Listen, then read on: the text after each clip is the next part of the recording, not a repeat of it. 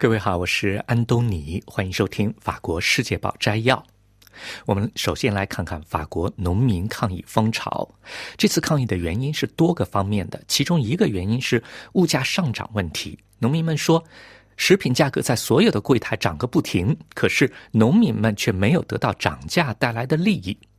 农业生产在涨价，农民们的收入涨了两年以后又下降了。星期三，农民们和大超市的谈判要谈完，这个议题让农业界气得冒烟儿。最近十天，他们在表达自己的愤怒。在巴黎附近的埃松省 A 六高速公路上，农民们的拖拉机和宪兵们的装甲车面对面，隔着一百米左右那么远，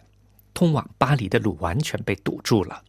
另外一边。堵在几公里长的汽车队伍里，普通开车的人凑着热闹，使劲儿的摁着喇叭，跟示威的农民们说“加油”，而农民们搭起帐篷，生起火，不慌不忙的样子。几十位农民工会的示威者和青年农民一起围堵巴黎，斗志高昂。据说需要他们待多久就会待多久。他们对环保规范。对水的问题，对欧盟国家竞争问题，对不对等遵守规范的问题，非常的不满。世界报举了一个例子：拉黑的谷物种植者 Mahi 肩头挂着农民工会的背心儿。今天早晨，他来到堵路的地方值班他和同行们轮流值班晚上要回去照顾庄稼地，明天再回来堵路抗议。法国农业联合会宣布围堵四个地区的物流基地，他们要把农民运动的矛头瞄准那些价格压力的源头，围堵他们。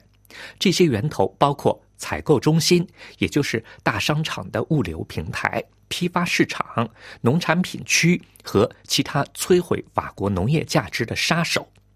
这四个地区分别是 Loire Atlantique、Isère、Le Vaucluse 和 Le Cher。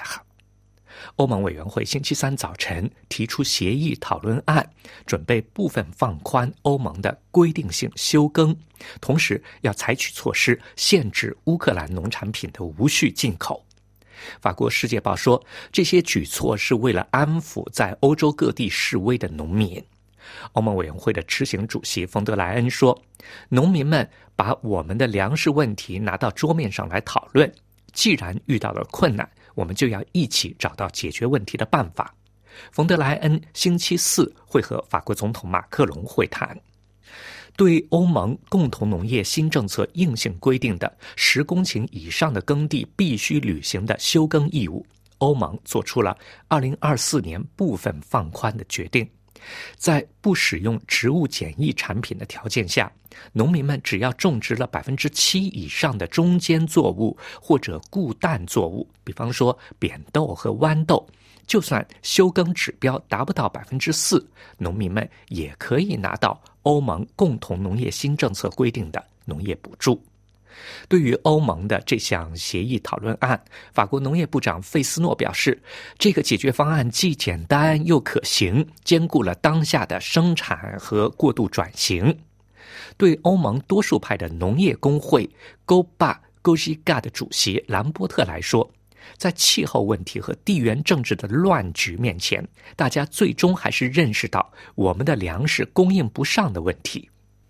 在乌克兰农产品的问题上，欧盟委员会希望能够加强欧盟的防护措施，降低乌克兰农产品进口对欧盟国家的影响。对禽类产品、蛋类产品和糖这样的敏感的产品，欧盟准备采取紧急刹车，把进口量控制在2022年和2023年的平均进口水平上，超过这个水平就要重新征进口税。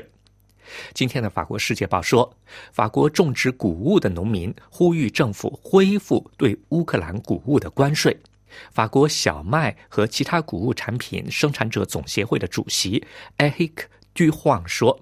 在2021年到2023年期间，欧盟国家从乌克兰进口的小麦数量翻了二十倍。2021年的时候只有21万五千吨，到了2023年进口了五百万吨。